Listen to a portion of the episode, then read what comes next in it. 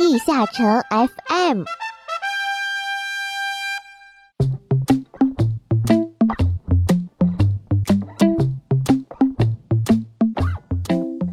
地下城 FM 第五十二期，一七四瑞即将登陆，快来学习基本机制吧！Hello，各位勇士，大家好，这里是地下城 FM 第五十二期，我是梦梦梦慈溪。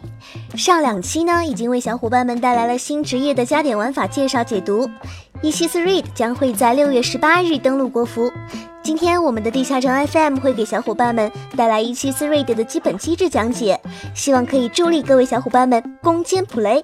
在阿拉德故事部环节中，依旧会给各位小伙伴们带来有关普雷的情报和背景故事。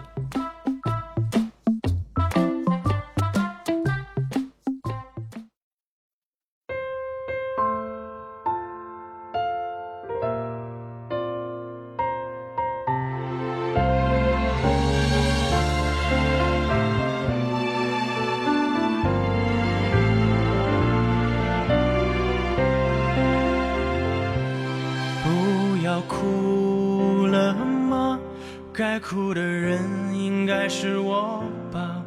你都坦白爱上了他，我有什么办法？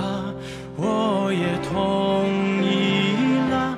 既然你提出想法，我们不要拖拖拉拉，就从明天开始吧。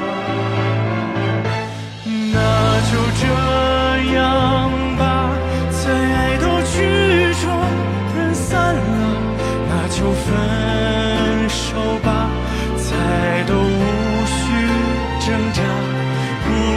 再哭了，快把眼泪擦一擦。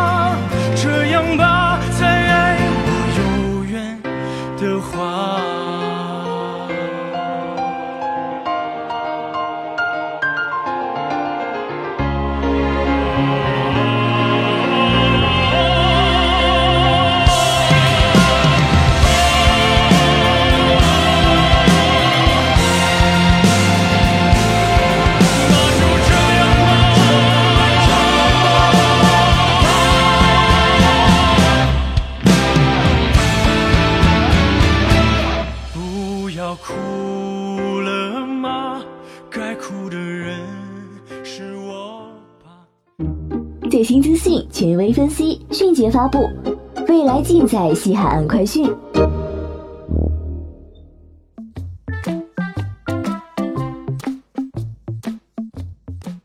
那么，随着六月的到来和高考的结束，离咱们 DNF 的生日也越来越近了。十周年版本已经完成了更新，活动内容也在慢慢填补。普雷团本也将会如约在六月十八日登陆国服，同时职业平衡内容也会得到更新。首先是各位小伙伴们期待已久的普雷伊西斯团队模式。相比现在很多小伙伴们已经在国服体验过了我们的普雷普通模式，对于普雷的怪物已经简单的有了了解。相比之前的团本呢，伊西斯团队模式具有极大的不同。以往的团本的地下城只需要符合进入要求，即可直接通过地下城选择界面进图，但是伊西斯瑞则需要通过小伙伴们熟悉的雕兄带我们环绕泰博尔斯。然后通过制定的位置，以类似吃鸡游戏跳伞的方式投送到需要攻坚的地下城。而攻队长除了利用语音指挥外，团本机制内还内置了指挥系统，可以标注每个队伍的跳伞位置。而一击四瑞现在分为两个阶段，第一阶段需要在雕兄耗尽生命力之前攻略四个圣地，圣地固定在一、五、九、十三四个位置，分别对应时钟分布下的十二点、三点、六点。九点位置，每个圣地之间的飞行间隔为一分钟，整圈时间为四分钟。此外，还有迎击、魔塔、庭院三种地下城。雕兄撞击到迎击地下城的时候，如果没有队伍进图防守的话，会直接扣取雕兄血量。庭院则是会显示地下城中的怪物，并且各自提供百分之二十五的伤害加成。压制魔塔则是可以停止出现迎击地下城。四种地下城按照鸟头和鸟尾两片区域分别跳伞其中迎击是作为防御雕兄需要在鸟头进入其他三种地下城都是从鸟背降落。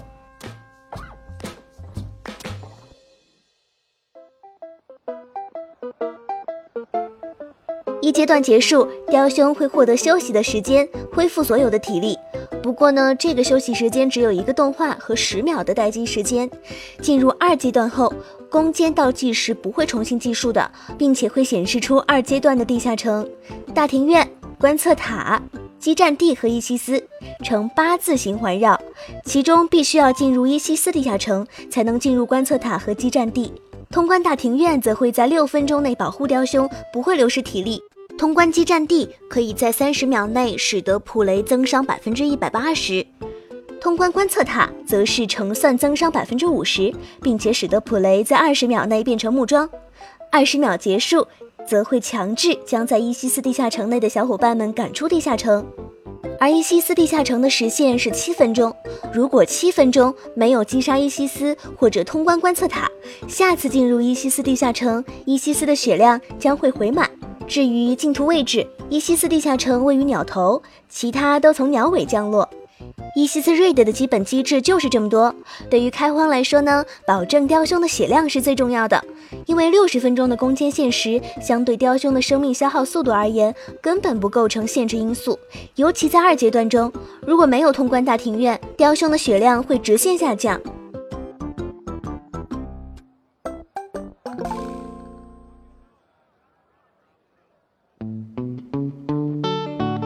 此外，伊西斯瑞 d 系列装备也已经随着副本的上线而更新。在经历超时空漩涡升级防具后，来源于泰博尔斯的武器和首饰以及特殊装备将会在普雷瑞 d 获得升级。相对传统的对应升级模式，这次的伊西斯瑞带来的装备升级具备不同的搭配选择。每个首饰和特殊装备部位都可以拥有伤害、等级、冷却时间三种不同的选择方向。伤害套具备最高的单纯伤害词缀。技能等级和冷却时间各有不同的伤害词缀的数值，其中冷却时间套装中的冷却时间减少效果，对于一百三十五级以上的地下城无法生效。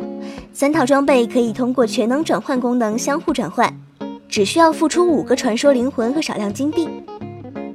此外，伊西斯瑞的产出的武器还可以附加黑暗诉求的效果。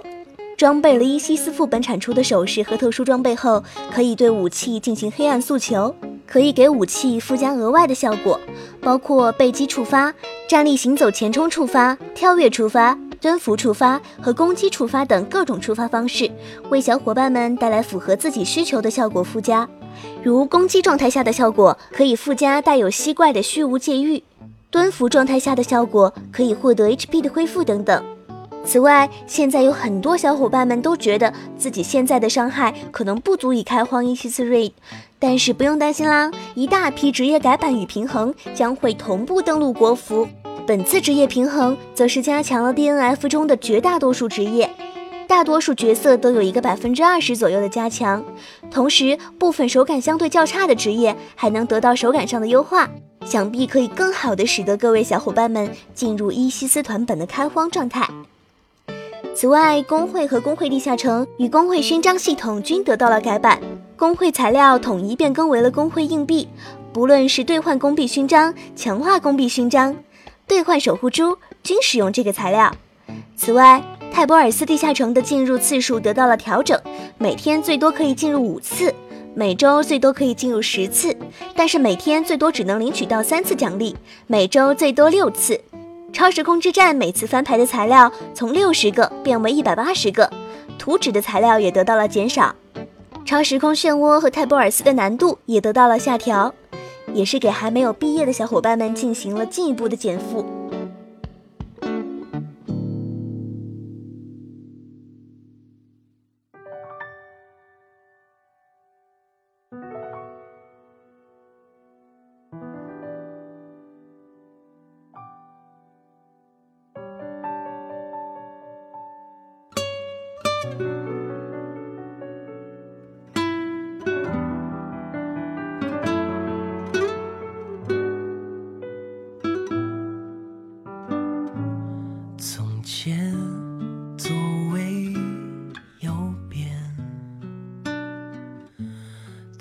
像没人能幸想。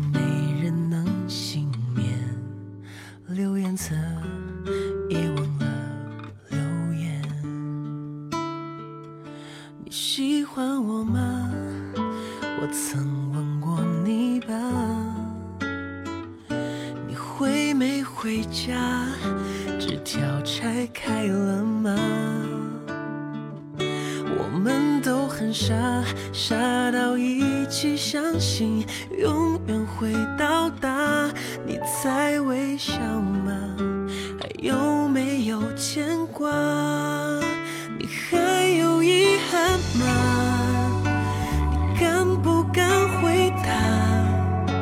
又是一年盛夏，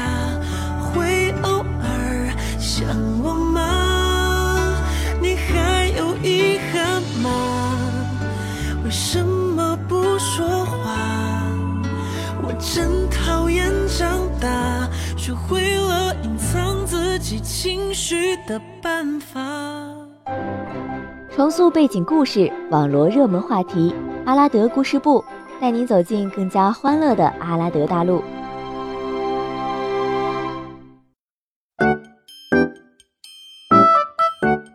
嗨，各位小伙伴们，大家好啊！上一期我们讲述了普雷与第二届魔界盟会之间的联系，但在普雷身上还留有很多其他的谜点，比如大家都知道普雷是来自其他星球，但他为什么要脱离原来的世界，来到魔界这个破败不堪的地方呢？当初普雷与第一使徒卡恩的那场战斗惊天动地，但他们打架的原因又是什么呢？今天就让我们来探索一下普雷转移到魔界的事件起源吧。如果要来一个使徒老家选美比赛的话，金色星球泰波尔斯绝对排得上号。它是一个如梦幻般美丽的星球，这里没有四季，白天与黑暗同存，仿佛是一座梦幻的天空之城。这里的居民淳朴善良，而统治者普雷更是热爱着视为骄傲的故乡。他喜欢一个人独自飞到最高处，与星光共眠，静谧而强大。然而韶华易逝，容颜易老，就算是如此美好的世界，也终究会有灾难到来的时刻。这注定是每一个泰波尔斯人难忘的一天。天空上突然降下紫色的雨水，雨滴落遍山林河海，不放过每一个角落。但这与以往的天降甘霖不同。紫色的液体散发出苦涩的味道，它让树木的果实变得苦涩，令黄金之海上掀起惊涛骇浪，无际大地开始分裂崩塌。青年之母卢浮松意识到了问题的严重性，立即知会普雷前往调查异变的原因。而当普雷飞上高空时，他很快发现了一个不祥的碎片，而且碎片中有一个强烈的意志正在注视着他。感觉到事情没那么简单的他，决定先回去跟卢浮松商讨一下。我从那个黑色的碎片中感到了危险，我去把它清除掉就回来。如果我没回来，大家就尽快去避难吧。普雷没有接受卢浮松提出一同避难的建议，他认为正是这块碎片给他引以为傲的故乡以及亲爱的子民带来厄运，他必须担起守卫这一切的责任。但许多天过后，普雷并没有回来，卢浮松开始担忧。他也曾派出星球的子民去寻找他，但并没有人可以飞到与天同高的地方。在他十分伤心，以为普雷可能遇难的时候，天空突然传来一阵剧烈的摇晃，那块不祥的碎片仿佛被吸走一样消失了，紫色的雨水也停了下来，但普雷却再也没有回来过。而普雷追寻碎片的时候，到底发生了什么呢？其实，当他飞过无尽苍穹时，发现了一个散发着黑暗气息的源头，漂流的魔界正在靠近他的故乡，并且遇到了第一使徒卡恩。当时，普雷认为是卡恩与魔界带来了异变，于是，在魔界上空和卡恩大战了三百回合。虽然他们未分胜负，但是魔界也正好在此时远离了泰波尔斯。普雷这时候反应过来，也无可奈何了，只能顺势而为，暂时留在了魔界观察这个地方。好了，本期的阿拉伯故事部就到这里结束啦。下期呢，依旧会给各位小伙伴们带来和普雷伊西斯以及伊西斯副本有关的背景情报故事。大家有什么想法，欢迎留言讨论哦。拜。